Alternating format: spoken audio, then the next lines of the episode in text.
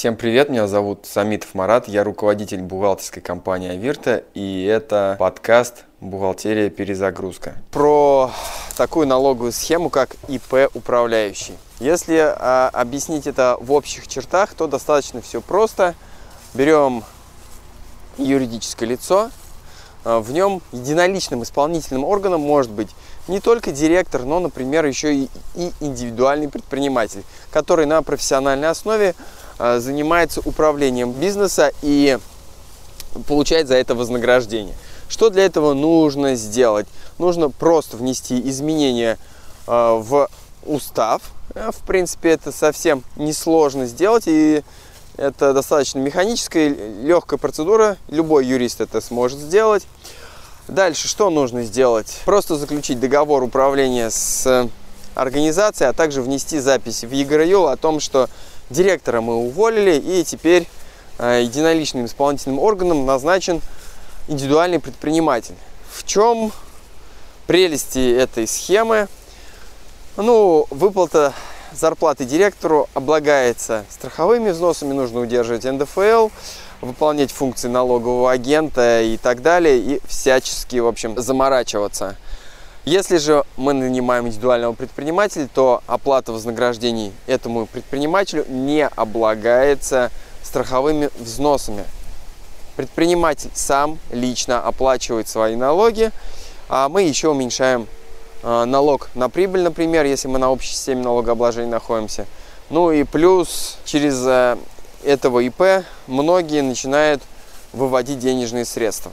Это если коротко и достаточно упрощенно все рассказать. Если вдаваться в подробности, то схема достаточно изъезженная, которую знает налоговая инспекция прекрасно наизусть. И очень много судебной практики в пользу налоговой инспекции. И связано это с тем, что в основном все предприниматели, бизнесмены, собственники бизнеса начинают выводить кэш в большом количестве на этого индивидуального предпринимателя, совершает кучу разных ошибок. Если вы а, применяете эту схему только для вывода наличности и сэкономить а, там на налогах хотите, на страховых взносах и на налоги на прибыль, то это незаконная схема. Естественно, с налоговой, налоговая инспекция будет с этим бороться, поэтому помимо того, что вы просто экономите на налогах, вы должны получить какой-то положительный экономический эффект.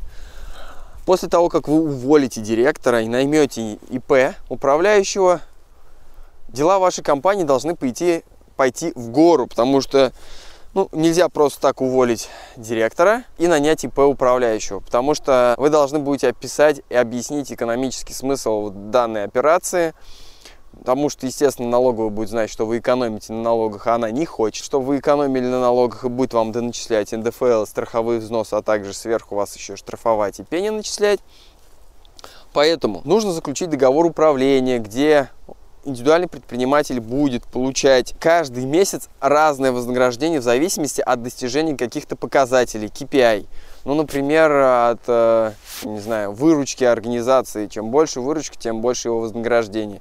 Либо от э, каких-то других показателей, там, чистой прибыли, рентабельности, солнечной активности или там высоты грибов на вашем участке. Это вы самостоятельно уже определяете. И ежемесячно он получает разную оплату. Он не является сотрудником вашей организации а, общем понимании. То есть он не подчиняется правилам внутреннего трудового распорядка, у него нет больничных, отпускных. Он может управлять несколькими юридическими лицами, не только вашим. Естественно, после того, как вы его устроили, надо показать, что он каких-то показателей достиг, поэтому выплаты стали больше. А, это все нужно подтверждать экономическими расчетами и справками ежемесячно, чтобы подтвердить эту сумму при случае проверки. Дальше. Нельзя на ним увольнять э, директора Иванова и сразу же принимать на работу, ну, заключать договор управления с ИП тем же самым Ивановым.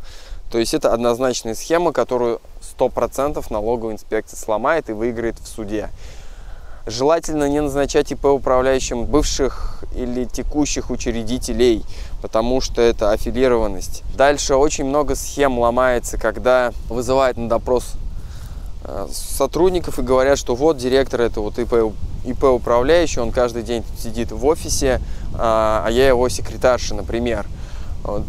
То есть у ИП управляющего не должно быть там секретарши из вашей же организации, он, по идее, не должен сидеть у вас в офисе, или если он у вас в офисе находится, то он у вас это все арендует, он использует э, свои собственные там компьютеры, телефоны и так далее, то есть он осуществляет предпринимательскую деятельность на свой страх и риск и управляет вашим имуществом, вашим бизнесом и вы ему ничего никаким образом не помогаете. Короче, если вы хотите выдать черное за белое, то это очень тяжело сделать. И ИП управляющий это не та самая схема, которая даст вам снижение налогов, кэш в кармане, волшебную таблетку и рай на земле. Потому что достаточно много судебной практики с отрицательным исходом. На этом у меня на самом деле э, все. Если вам будет интересна судебную практику, я подведу вот здесь под этим видео. Останутся вопросы, пишите в комментариях. Кстати, если вы вдруг все-таки решили э, нанять ИП управляющего, либо наоборот уволить ИП управляющего и нанять реального директора, мы можем вам помочь все это сделать, оформить в ЕГРЮЛ, изменить устав и оказать сопутствующие юридические услуги. Ставьте лайки, подписывайтесь на подкаст.